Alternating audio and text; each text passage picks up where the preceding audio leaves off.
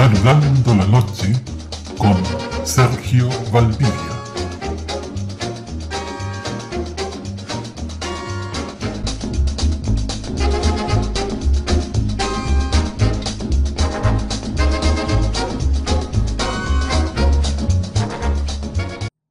La mejor manera de no ser persuasivo, no convencer a nadie, es criticando y juzgando al otro.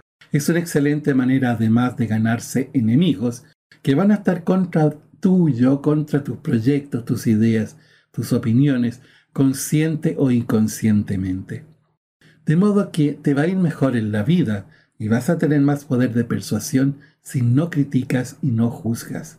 Puedes no estar de acuerdo, evidentemente, con muchas cosas, sin embargo, lo puedes dialogar de manera indirecta, planteándolo como opiniones, como ideas, como preguntas hacia la otra persona, si no lo ha visto de esta forma o de otra, o explicar que tú lo ves desde otro punto de vista, pero sin juzgar ni criticar a la otra persona.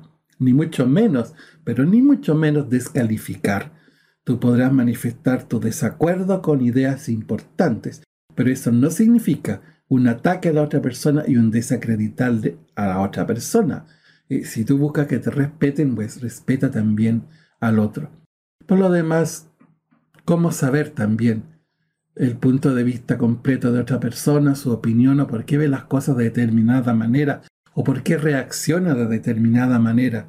Si es tan difícil conocer al otro, es difícil conocerse a sí mismo, con mayor razón a los demás. Entonces no está bien andar juzgando porque Tú no tienes toda la historia, no puedes tener toda la información de la vida del otro. Así es que tal vez si tú estuvieras exactamente en la misma condición, crianza, edad, etc., capaz que estuvieras actuando de manera similar.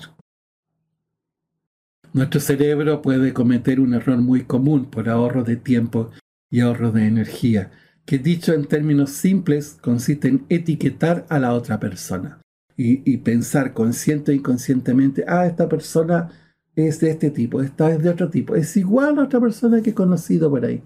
Es bien ofensivo, ¿no? Decirle a alguien, no, si tú eres igualito a tal persona, o a los hijos, no.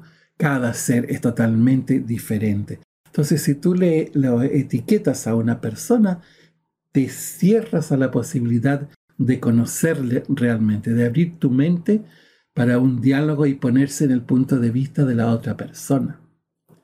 Repito, este es un mecanismo automático de nuestra mente, de modo que no solo hay que tener presente de no andar poniendo etiquetas, sino que tener una actitud activa al respecto, es decir, reflexionar sobre ti, observarte si estás realmente juzgando, si tienes prejuicios, condicionamientos previos al relacionarte con otra persona.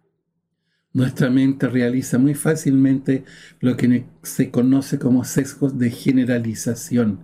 Es muy fácil generalizar. Si la otra persona reúne una que otra característica con respecto a alguien que tú conociste, el cerebro tiende a asociarlo y generalizar, porque es la manera como nosotros nos relacionamos y entendemos el mundo. Nos hablan de árbol, de perro, y entonces no podemos estar pendiente de cada tipo de perro, de cada tipo de árbol. Generalizamos el concepto de árbol y perro para poder dialogar. Esto mismo hace el cerebro automáticamente hacia otras personas.